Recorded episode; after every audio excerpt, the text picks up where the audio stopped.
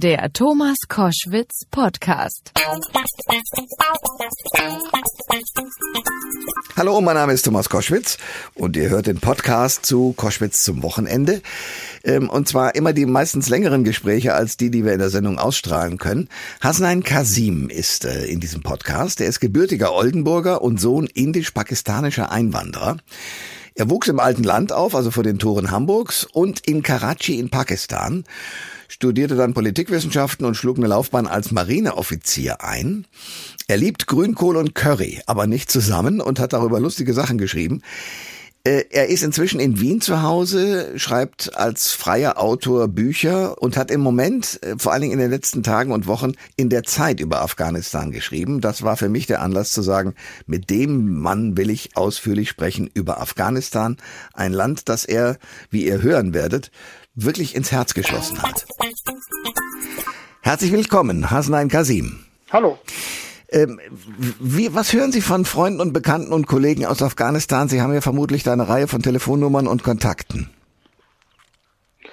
Also es ploppte plötzlich am Sonntag sehr viel auf. Die meldeten sich von sich aus bei mir und sagten, es ist aus, es ist vorbei, die Taliban rücken jetzt auch in Kabul ein und mit der Einnahme Kabuls ist Afghanistan in der Hand der Taliban. Und äh, im Grunde genommen haben die sich verabschiedet von mir. Das war sehr schwer zu ertragen, dass man plötzlich so Mails, WhatsApp-Nachrichten bekommt, äh, in denen die wirklich Abschied nehmen und sagen, mein lieber Freund, das war nett, dich äh, gekannt zu haben. Äh, ich, wir wissen nicht, ob ich weiß nicht, ob ich hier noch rauskomme, äh, ob ich das hier überlebe, was passiert und äh, auf Wiedersehen. Und das ist schon äh, schockierend, wenn man dann hier so sitzt und auch sich so hilflos fühlt und nichts tun kann. Das ist wirklich furchtbar. Ich erreiche Sie ja in Wien, aber Sie waren auch in Afghanistan. Ähm, Sie sind, Sie haben eine spannende Biografie.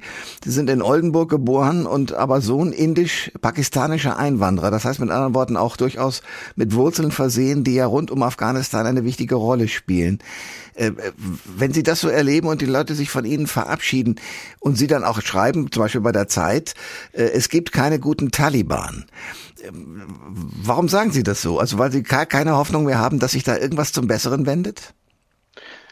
Ich habe überhaupt kein Vertrauen in die Taliban. Also ich war ja viele Jahre Korrespondent in Südasien äh, mit Sitz in Pakistan und war in dieser Zeit oft in, in, Afghanistan. Und ich hatte auch in Pakistan selbst, wo die Taliban ja auch sind, Kontakt zu denen. Und ich weiß, wie die ticken, ich weiß, wie die, äh, welche Ideologie die haben. Und alles, was jetzt im Moment passiert, so nach dem Motto, wir, wir reden sogar mit einer weiblichen Moderatorin. Im ja, Fernsehen, eben, im ja? Fernsehen, genau, ja. ja. Das, das, das, das ist, äh, oder, oder wir werden auch Frauen zulassen in der Politik. Das ist alles Kosmetik, das ist alles so lächerlich. Das tun die jetzt, wo die Weltöffentlichkeit hinschaut, wo alle irgendwie äh, Journalistinnen und Journalisten draufschauen, wo alle über Afghanistan tweeten. Das ist in zwei Wochen, drei Wochen vorbei. Ähm, diese Ideologie sitzt ganz, ganz tief. Und das ist ja ähm, keine rein konservativ-islamische, extremistisch-islamische, sondern das ist ja teilweise vorislamisch, dieses äh, pashtunische Ehrenkodex, Recht und Denken, äh, das Pashtun-Wali, das sitzt ganz tief, ja, und wie man, wie man Frauen zu behandeln hat, dass die äh, zu Hause zu bleiben haben, dass die nicht arbeiten dürfen, am besten sollen sie das Haus gar nicht verlassen, auch nicht zum Einkaufen und so weiter. Also dieses ganz alte, äh, äh steinzeitliche Denken, das sitzt tief drin in diesen Leuten. Und wenn jetzt die oberen Taliban äh, so tun, als wären sie verändert und modernisiert und hätten in den 20 Jahren gelernt, dann ist das reine Show. Das hat sich in den Köpfen nicht verändert und das wird alles noch ganz, ganz furchtbar in Afghanistan in den nächsten Tagen. Hasnain Kasim ist bei Koschwitz zum Wochenende, ehemals Auslandskorrespondent, äh, freier Autor und Kenner der Materie Afghanistan und allem, was dazugehört. Ähm, Sie sagen, es wird ganz furchtbar und Sie glauben dem allem nicht. Die Chance, dass es sozusagen Taliban 2.0 gibt und dass da Menschen sind, die auch sagen, ja, wir brauchen ja auch vielleicht Geld, Aufbaugeld von, vom Ausland, das könnte sozusagen zu einer Veränderung führen, schließen Sie komplett aus.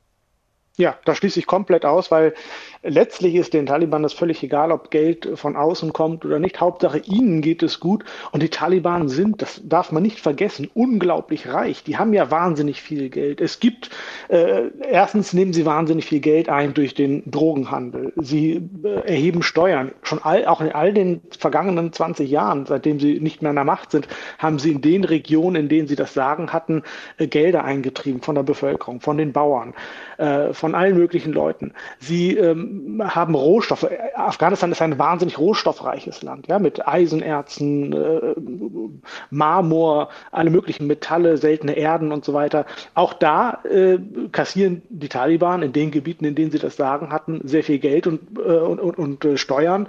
Und das werden sie jetzt natürlich künftig erst recht tun, wo sie das Sagen im Land haben. Sie kassieren überhaupt Steuern. Sie haben äh, mächtige Geldgeber im Ausland. Es gibt viele private Firmen, Organisationen, die ihnen Geld zukommen lassen aus dem arabischen Raum, aus dem Golfraum, aus Pakistan. Ähm, und das sind übrigens alles Geldgeber, die, die das US-Finanzministerium ja aufgelistet hat auch und als Terrorfinanzierer eben äh, bezeichnet hat.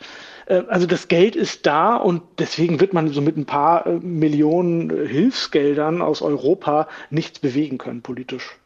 Erklären Sie mir einen Vorgang, der ja auch von Heiko Maas, dem Außenminister Deutschlands, so mitgeteilt wurde und man kann sich fragen, ob das stimmt, nämlich Warum hat die afghanische Armee, die ja nun teilweise unterstützt wurde durch das Ausland, so schnell aufgegeben und gesagt, ja, Taliban darf hier durch und ihr könnt das Regime übernehmen? Ich glaube, das hat einfach damit zu tun, dass die afghanischen Soldaten gesehen haben, was ihnen blüht. Also sie haben ja in 20 Jahren Krieg an der Seite der NATO und der NATO-Partner es nicht geschafft, die Taliban wirklich zu besiegen und äh, ja, zu vertreiben. Die waren ja immer da. Sie haben äh, zigtausende Soldaten verloren. Wahnsinnig viele Menschen gestorben. Ähm, es war also völlig klar, jetzt wo die NATO dann auch noch abhaut, also still und heimlich ja quasi, es ist ja teilweise beschämt, wie die da weggegangen sind, ohne geordnete Übergabe, da war den Afghanen klar, wir können da nichts ausrichten. Und wir haben jetzt entweder die Möglichkeit, uns noch ein paar äh, Tage, Wochen, vielleicht Monate zu wehren. Und die NATO hat selbst gesagt, es wird blutig und äh, wir geben den Afghanen maximal ein halbes Jahr, dann ist es vorbei. Also äh, man hält entweder durch noch ein paar Monate und es geht blutig zu, oder man gibt lieber gleich auf und erspart sich damit wenigstens viel Leid für die Bevölkerung und auch rettet sein eigenes Leben. Also ich glaube, es war einfach dieses, dieses Kalkül. Gleichwohl muss man sagen, es ist teilweise natürlich auch, äh, muss man sagen, die afghanische Armee ist nie wirklich gut ausgebildet gewesen. Also die Loyalitäten lagen, äh, war immer nicht so ganz klar, ob die wirklich auch auf Seiten der NATO lagen. Ähm, die haben ja, nicht wirklich viel gelernt in all den Jahren. Äh, die Ausbildung hat nicht gefruchtet. Die, konnten, die kam trotz Ausbildung mit der Ausrüstung nicht klar. Also das ist schon ähm, sehr erbärmlich, das Bild, das die abgegeben haben.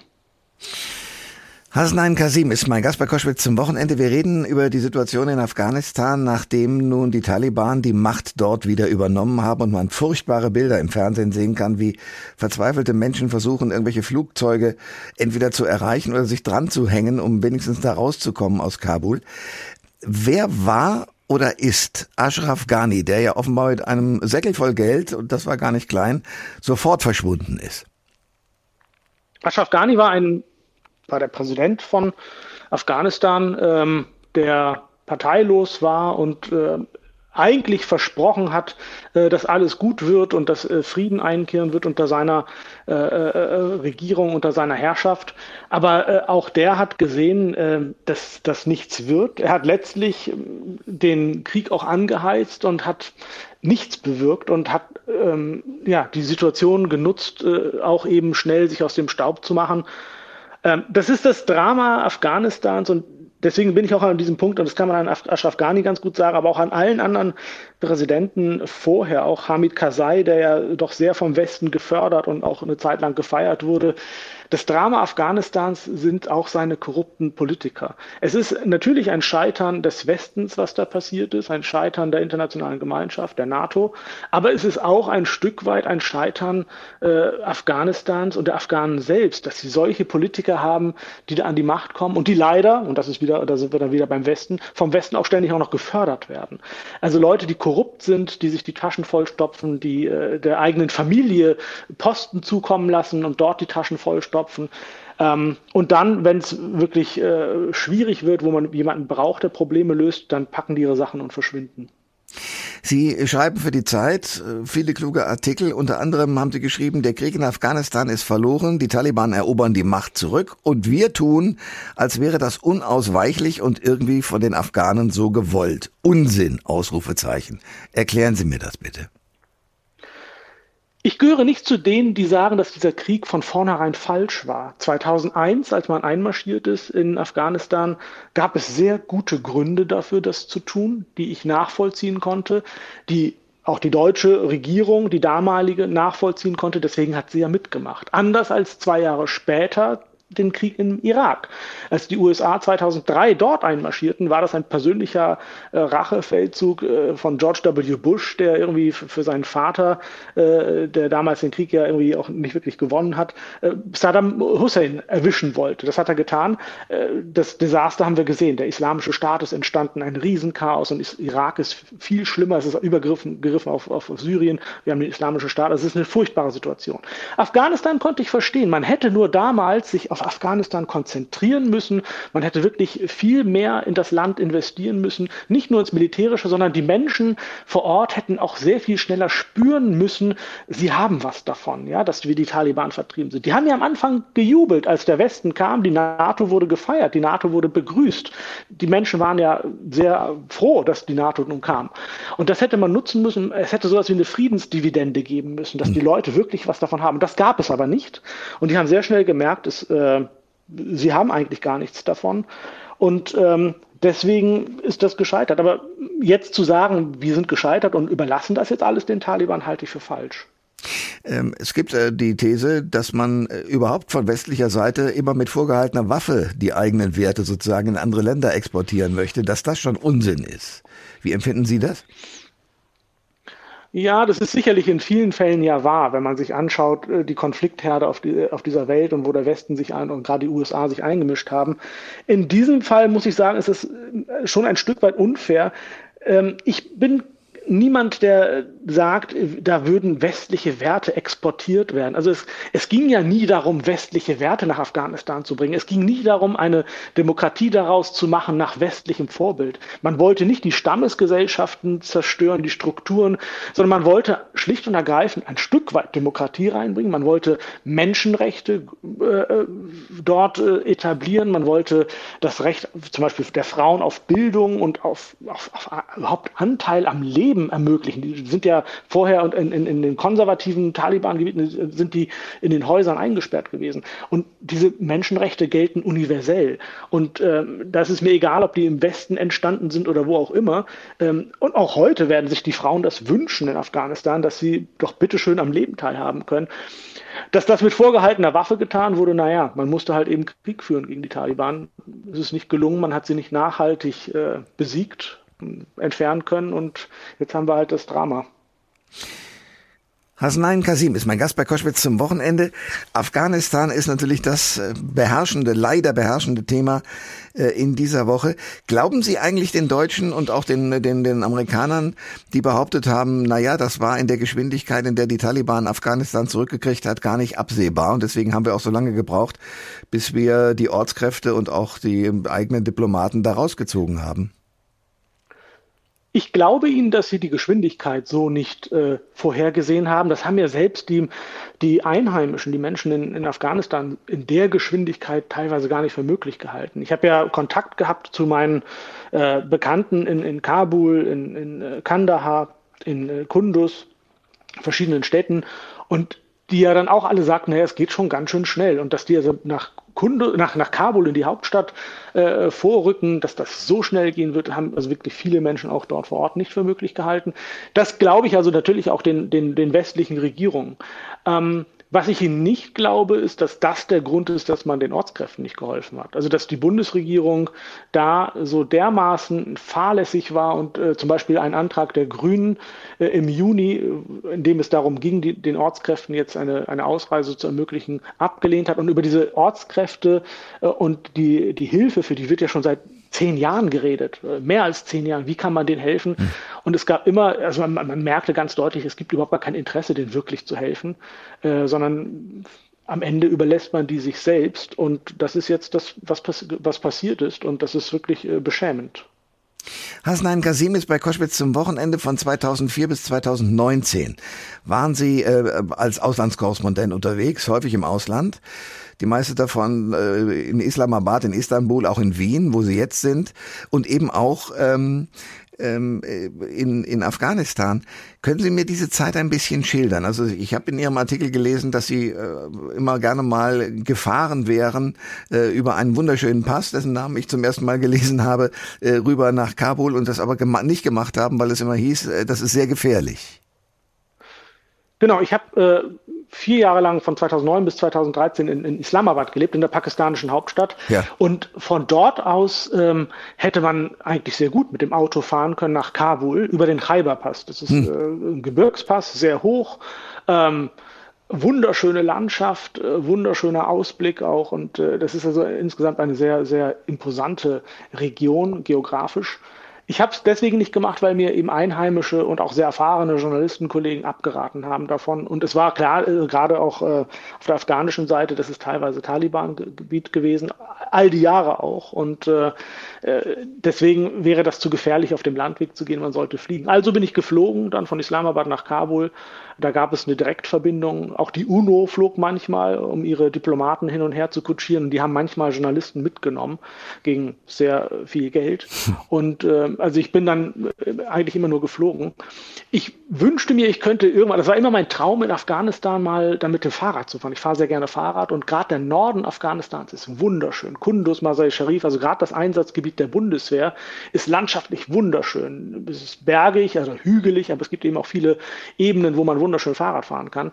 Das war mein Traum und ich habe auch immer zu Freunden dort gesagt, wenn das irgendwann mal hier alles vorbei ist, dann radeln wir mal hier und machen eine Radtour. Ähm, ich glaube nicht, dass das noch äh, in meinem Leben äh, passieren wird, äh, so wie die Lage im Moment ist. Weil Sie glauben, es wird nie vorbei sein. Also auf jeden Fall ist das jetzt, was im Moment geschehen ist, ein herber Rückschlag. Afghanistan fällt in Zeiten zurück, die sehr, sehr dunkel waren, äh, auch in den 90er Jahren, ja, als die Taliban dann an die Macht kamen. Und bis das sich bessert, ich glaube, das wird sehr lange dauern. Also das heißt, nehmen wir an, die Taliban haben jetzt die Macht, dann haben sie ja irgendwie erreicht, was sie wollen, auch so furchtbar das ist. Äh, Geld verdienen mit Tourismus ist kein Interesse für die. Also das heißt mit anderen Worten, tatsächlich wird auch dieses Land sozusagen damit zu sein. Wie, wie muss ich mir das vorstellen? Na, es wird, es wird zu sein, es wird, äh, also es wird, da wird es keinen Tourismus mehr geben. Den gab es ja auch in den vergangenen Jahrzehnten schon nicht, äh, außer ein paar Leute, die irgendwie sehr wagemutig waren und irgendwie risikofreudig und dann da, also ich kenne Leute, die mit dem Auto dann durch Afghanistan gefahren sind, aber das ist schon sehr gefährlich und leichtsinnig. Ähm, das wird es jetzt natürlich erst recht nicht mehr geben. Ähm, es wird Verhandlungen ja mit den Taliban geben. Ich scheue mich, ich habe ja selber die Erfahrung, ich habe in meinem äh, Leben, in, in, meiner Zeit als Journalist so viele Freunde und Bekannte verloren durch die Taliban. Die haben so viele Leute umgebracht, erschossen bei Selbstmordanschlägen und so weiter. Ich traue denen nicht einen Millimeter über den Weg. Äh, deswegen tue ich mich so schwer damit, wenn man sagt, wir müssen jetzt mit denen verhandeln und wir hm. müssen mit denen reden. Quasi so auf Augenhöhe. Ja? Wir setzen uns an einen Tisch. Ich fand es lächerlich, dieses Friedensgespräche mit den Taliban. Die Friedensgespräche fanden statt in Doha, äh, in den Vereinigten Arabischen Emiraten und Zeitgleich führten sie eine blutige Offensive, haben Menschen getötet, richten Leute hin. Also die haben sich ja kaputt gelacht darüber, dass der Westen glaubt, man dass, dass, dass der Westen allen Ernstes mit ihnen Friedensgespräche führt.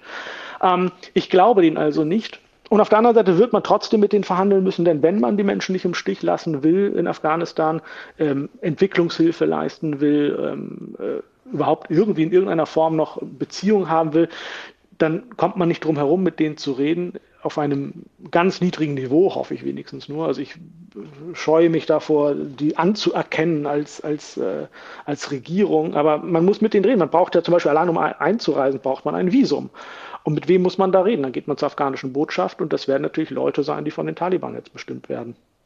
Hasnain Kasim ist bei Koschwitz zum Wochenende. Afghanistan ist das Thema, leider das Thema dieser Woche. Ähm, Sie sagen gerade, also Tourismus und all diese Dinge werden nicht stattfinden. Trotzdem gibt es natürlich schon wiederum Länder, die ein großes Interesse an Afghanistan entwickeln und eben auch an Verhandlungen mit den Taliban. Zum Beispiel Indien, Pakistan, Russland und China. Was sind deren Interessen? Das sind sehr unterschiedliche Interessen. Ähm, Zunächst einmal ist Afghanistan, was Rohstoffe angeht, ein wahnsinnig reiches Land. Ja, es ist vielleicht nicht wirtschaftlich stark, aber es hat unglaublich viele Rohstoffvorkommen. Äh, China braucht die ja, für seine Produktion und äh, China hat eine Grenze, auch genau. eine kleine, ja. Ja. aber es ist äh, ein Nachbarland.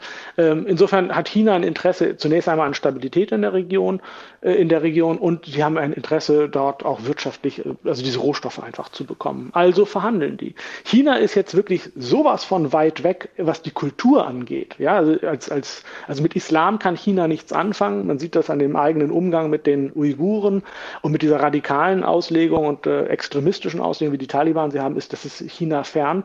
Aber die sind da pragmatisch, um es freundlich zu formulieren, gewissenlos, um es weniger freundlich zu formulieren. Das ist denen völlig egal. Die gucken einfach nur, was ist unser Vorteil. Also haben die Chinesen gleich gesagt, okay, jetzt erkennen wir die Realität an und äh, werden freundliche Beziehungen pflegen hm. zu, zu den Taliban. Das haben die so formuliert.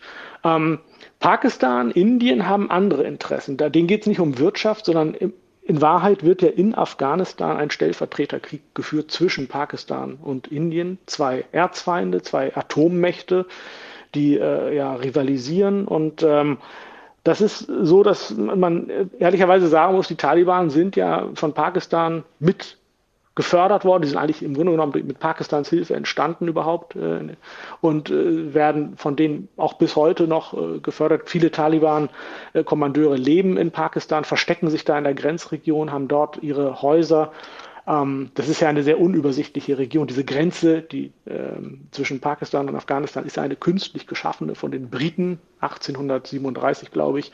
Und Pashtun, also der, der Stamm der Pashtun, die, aus denen sich die Taliban rekrutieren, erkennen das ja gar nicht an, diese Grenze. Die verläuft mitten durch Dörfer, wo sie leben. Also insofern, die bewegen sich da frei. Die Pakistaner fördern die Taliban, die Inder wiederum fördern die Gegner. Aber, aber das sind nicht eben irgendwelche äh, Demokraten, sondern das sind halt auch Warlords, äh, Extremisten anderer Art. Und äh, ja, die führen in, in Afghanistan Krieg. Leidtragende ist die Zivil, sind die Zivilbevölkerung, ist die Zivilbevölkerung. Hasnaim Kasim ist mein Gast bei Koschwitz zum Wochenende. Sie haben einen Artikel beschrieben und wenn man sich so hier die, die Fernsehbilder anschaut, natürlich sieht man da Kabul und sieht man diese Menschen, die da teilweise in Mengen in Fliegern entweder sitzen oder unbedingt auf die Flieger wollen und man sieht äh, Menschen mit Gewehren, die bereit sind, äh, sofort andere zu erschießen und ich höre, dass äh, selbst die Amerikaner, wahrscheinlich völlig überfordert, den Flughafen versuchen äh, dadurch äh, in Betrieb zu halten, dass sie teilweise auch auf Menschen zielen und äh, dort also auch mit anderen Worten Tote äh, hinterlassen und nur um den Flugbetrieb aufrecht zu erhalten. Sie haben aber eine Geschichte erzählt, die man sich so gar nicht vorstellen kann, wenn man eben in Afghanistan noch nie war. Und das waren die meisten wahrscheinlich von den Hörern auch, die ich jetzt habe. Nämlich von einer Kneipe, in der Bier ausgegeben wurde und in der sie sich immer getroffen haben. Wie war das? Ja, es gab, das ist die äh, Taverna du Liban. Das ist ein libanesisches Restaurant gewesen, äh, das es gab, das es nicht mehr gibt. Das ist angegriffen worden von, von Taliban. Da hat sich ein, ein Selbstmordattentäter draußen äh, vor dem Restaurant in die Luft gesprengt. Dann sind zwei weitere oder drei weitere in, ins Restaurant gestürmt, haben da Leute erschossen äh, und auch den Besitzer. Den ich gut kannte und äh, seither gibt es dieses Restaurant nicht mehr. Dieses Taverna du Liban war wie einige andere Restaurants und Cafés so, so eine Art Rückzugsort. Also wenn man durch Kabul geht, äh, ist das ja so, dass gerade in den ähm, den Orten, wo diese Restaurants und so weiter, die sieht man von draußen nicht. Das hm. sind, man geht durch Straßen und links und rechts sind irgendwie drei Meter hohe Mauern und oben noch Stacheldraht äh, oft dabei. Und wenn man dann, man muss also vorher wissen, wo ist das Restaurant, wo ist das Café, wo ich hin möchte.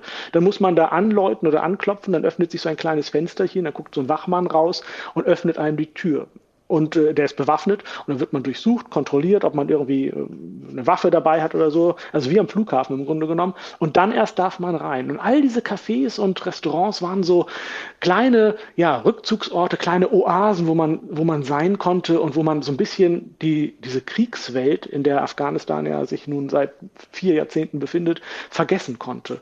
Und da gab es eben ein paar Restaurants und ein paar äh, Lokalitäten, die haben dann, da haben dann die Besitzer auch irgendwie Alkohol organisiert. Das ist ja illegal, aber mhm. die haben das dann irgendwo herbekommen, hatten da so ihre Quellen. Das war dann auch nicht preiswert, also es war deutlich teurer als in Deutschland natürlich auch. Äh, aber gut, das war dann das, äh, war das, was man sich dann so gegönnt hat. Da waren oft Ausländer natürlich, äh, Diplomaten, Journalisten, Entwicklungshelfer, wo man sich dann mal treffen konnte, aber auch äh, Afghanen. Und das war immer so, das waren auch so diese Orte, wo ich mir dachte, so könnte Afghanistan irgendwann mal sein oder wieder sein. Es war ja in den 70er Jahren schon ein relativ freier, äh, äh, schöner Ort, dieses ganze Land. Das, Afghanistan war Teil des Hippie-Trades, ja, wenn man mhm, die genau. ganzen Europäer, ja. die ganzen Europäer, die dann Richtung Nepal und Indien sich auf den Weg machten, die waren da noch in, in, in Afghanistan. Und die, die flogen, die flogen nach Kabul. Kabul war sozusagen das Tor zu dieser, zu dieser exotischen Welt. Und äh, es war ein moderner Flughafen in den 60er Jahren gebaut. Da kamen die Leute an und äh, da konnte man wirklich äh, erstmal eintauchen und das Leben auch genießen und, und, und schön finden. Und Af Afghanistan war wunderschön. Und diese Cafés und Restaurants sind sozusagen diese Oasen, die daran erinnern, so war es mal und so könnte es vielleicht wieder sein. Aber leider sind wir im Moment sehr weit davon entfernt. Ich habe eine, äh, eine Passagierin gesehen, die zurückgekommen ist äh, mit Menschen, die aus Kabul ausgeflogen worden sind durch äh, die deutsche Bundeswehr. Und die schilderte, dass bis vor kurzem, also bis die Taliban sozusagen Kabul wieder eingenommen haben, zum Beispiel Friseurläden und ähnliche Läden auch wunderschön existiert haben. Ist das realistisch? Äh, wann existiert haben? Also jetzt in den vergangenen 20 Jahren oder? oder? Äh, ja, sagen wir mal, bis die Taliban gekommen sind. Also sagen wir mal, bis bis vor äh, vier Wochen, sagen wir mal, waren die existent und haben gut funktioniert. Ist das, war das so? Ja, das stimmt schon. Also natürlich, es gab ja, äh, also es, es ist immer sehr schwer, sich vorzustellen, wie, wie das äh, war in Afghanistan und wie das ist. Äh, dieses Land ist ja nicht nur seit, de, seit dem Einmarsch der, der NATO, sondern auch in den Jahren davor haben die, haben die Taliban gegen äh, irgendwelche Warlords und andere Nordallianz und so weiter gekämpft. Davor war, waren die Sowjets da. Also dieses Land ist ja seit 1979 in einem Kriegszustand. Mhm. Und das, das, das, muss man sich mal vorstellen. Es gibt Menschen, die also jetzt 42 Jahre alt sind, die haben nur in Kriegszeiten gelebt. Die haben nichts anderes erlebt als Krieg. Für die ist das Normalzustand. Und ähm, das ist ja eine sehr junge Be Bevölkerung. Das heißt, die meisten Menschen kennen nichts anderes als Krieg. Und in, in so einem Zustand muss man natürlich ja auch irgendwie ein, ein Leben organisieren. Es, es, es, man braucht ja, man feiert Hochzeiten, man, man geht irgendwie aus, man muss sich die Haare schneiden lassen. Sie erwähnten ja gerade Friseurgeschäfte, äh, man muss Lebensmittel einkaufen. Also all das gab es natürlich. Friseurgeschäfte, äh, Supermärkte und so weiter aber eben immer unter dem Eindruck des Krieges. Also es ist so, dass ganz viele Geschäfte, beim Friseur habe ich das, ich war ein paar Mal beim Friseur in, in, Afghanistan, da war das, habe ich das nicht erlebt, dass ich untersuch, also durchsucht wurde. Aber zum Beispiel ist bei Supermärkten gab es, jedes Geschäft hatte irgendwie Wachleute davor, mit bewaffnet. Äh, in ganz vielen Geschäften, Restaurants sowieso, aber auch in Supermärkten wurde man teilweise kontrolliert, durchsucht, Taschen durchsucht oder man musste durch so einen, musste durch so einen Metalldetektor äh, wie am Flughafen also insofern, das ist halt alles so, ja, der Kriegsalltag, an denen, und das ist ja das, das Traurige, an den gewöhnt man sich tatsächlich. Also die Menschen kennen ja nichts anderes und irgendwann man, ist man dann ähm, ist man dann so weit, dass man das normal findet. Ich habe das in Pakistan ist es ähnlich, wobei Pakistan weit davon entfernt ist, in diesem Zustand zu sein, in dem Afghanistan war. Es ist also da kann man sehr friedlich leben. Aber auch in Pakistan gab es ja durch die Taliban verursacht ähm, in den vergangenen zwei Jahrzehnten, seit 2001, wahnsinnig viele Anschläge. Auch dort ist es so, dass bei äh, vor Geschäften, gerade am, am, oder in so, so Schalterräumen von, von Banken, dass da so Wachleute sitzen, die bewaffnet sind. Und da habe ich ja gelebt lange Zeit und auch da gewöhnt man sich sehr schnell dran. Und als meine Frau und ich dann immer nach Deutschland kamen, und um Urlaub zu machen, fühlten wir uns eher schon da unwohl. Wir dachten, huch, wo sind denn die ganzen Wachleute? Wer beschützt uns denn hier eigentlich im ja. Restaurant? Ja? Also man, man wird im Kopf dann auch so, dass man das irgendwie anfängt, normal zu finden. Und die Wahrheit ist aber, das ist nicht normal. Das ist, äh, das ist äh, nicht gut. Das ist eine gewalttätige äh, Umwelt, in der man sich da aufhält und äh, anfängt, das zu normalisieren. Das sagt ein Mann, den ich sehr schätze. Hasnain Kasim, Journalist, Autor, jetzt in Wien äh, zu Hause, der lange in Afghanistan war. Herr Kasim, danke sehr für diese Eindrücke und dieses Gespräch. Danke auch. Alle Informationen zur Sendung gibt es online auf thomas-koschwitz.de.